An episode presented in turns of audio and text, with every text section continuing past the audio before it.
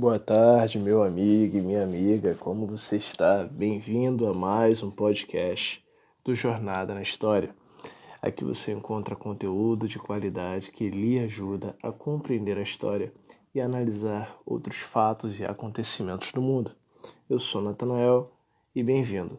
Galera, hoje eu vou estar fazendo um podcast, tá um tempinho de chuva, tá esse, esse clima aí e eu acho interessante fazermos análise de uma obra muito antiga, que faz parte da literatura mundial, que por muito tempo é, é, fizeram filmes, esteve presente até mesmo em filmes de herói e tal. Hoje estaremos falando sobre duas faces da mesma moeda, o bem e o mal na mesma na, no mesmo corpo. Hoje estaremos falando a respeito do estranho caso do Sr. Jekyll e do, do Dr. Jekyll e Mr. Hyde. Mas antes de mais nada, eu gostaria de você fosse no canal Jornada na História no YouTube e começasse a se inscrever no canal, porque lá você também acha conteúdo de qualidade que vai ajudar a estudar e a compreender a história. E você que está nos escutando, onde você estiver nos escutando, nos segue na plataforma, seja Spotify, no Applecast e por aí vai vem fazer parte dessa turma, ok? Bom, galera, ao que parece, esta obra ela fora escrita é uma novela gótica com elementos de ficção, científica e terror. Ela foi escrita pelo autor escocês Robert Louis Stevenson e publicada originalmente em 1886. Na narrativa, um advogado londrino chamado Gabriel John Utterson investiga estranhas ocorrências entre seu velho amigo Dr. Henry Jekyll e o malvado Edward Hyde. A obra é conhecida por sua representação vívida do fenômeno de múltiplas personalidades, quando em uma mesma pessoa existem tanto uma personalidade boa quanto má, ambas muito distintas uma da outra. O impacto do romance foi tal que se tornou parte do jargão inglês com a expressão Jekyll e Hyde usada para indicar uma pessoa que age de forma moralmente diferente dependendo da situação. Strange Case of Dr. Jekyll and Mr. Hyde foi um sucesso imediato e uma das obras mais vendidas de Stevenson. Adaptações teatrais é, começaram a ser encenadas em Londres um ano após seu lançamento, e a partir de então o livro inspirou a realização de diversos filmes e peças. Olhem isso, o aclamado autor de literatura de terror Stephen King considerou a obra como um dos três grandes clássicos do gênero, sendo os outros dois Frankenstein e Drácula. A obra está em domínio público e você pode baixar é, na internet na língua inglesa. É interessante sobre esta obra, antes de irmos para o resumo da trama, é a inspiração que ela trouxe para a fabricação de outras.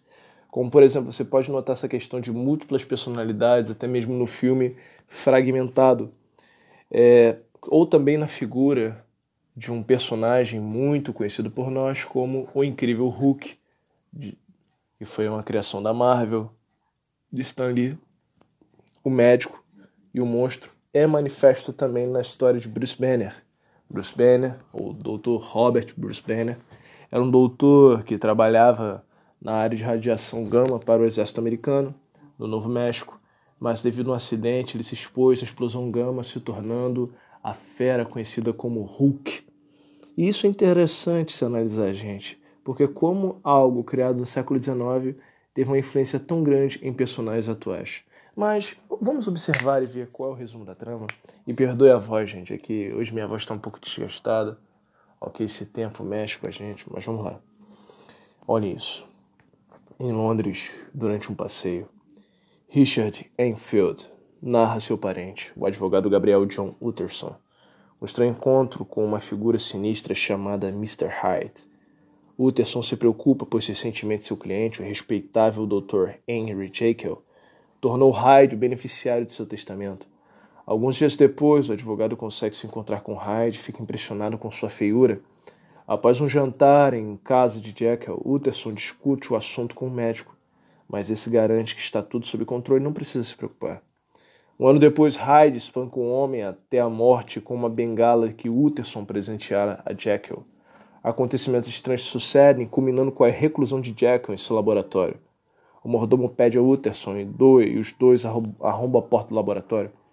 Lá encontra o corpo de Hyde usando as roupas de Jekyll e uma carta explicando todo o mistério. Na carta, Jekyll explica que, na tentativa de separar seu lado bom dos impulsos mais sombrios, descobriu uma poção que transforma periodicamente uma criatura sem quaisquer escrúpulos, Mr. Hyde. No início, Jekyll se deleitava com a liberdade moral que tal ser possuía, mas com o tempo, ele perdeu o controle sobre as transformações. O estoque da poção se esgotou.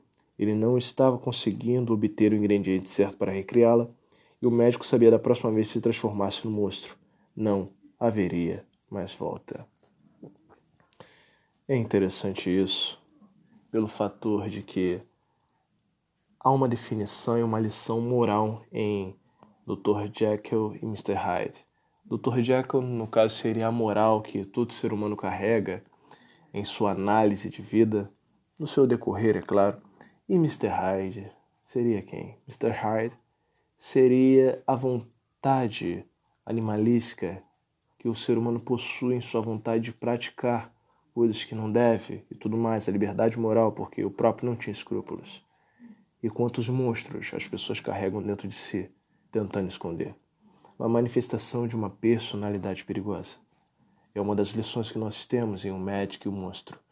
E às vezes, tentando controlar o monstro, acabamos abrindo uma porta que talvez nunca se fechasse. Por isso, sempre tenha em mente que o que tem que ter o controle é o homem e nunca a fera. Galera, espero que vocês tenham gostado desse podcast. Nos encontramos no nosso próximo episódio, falando sobre uma figura do folclore brasileiro. Até o nosso próximo encontro. Tchau, tchau.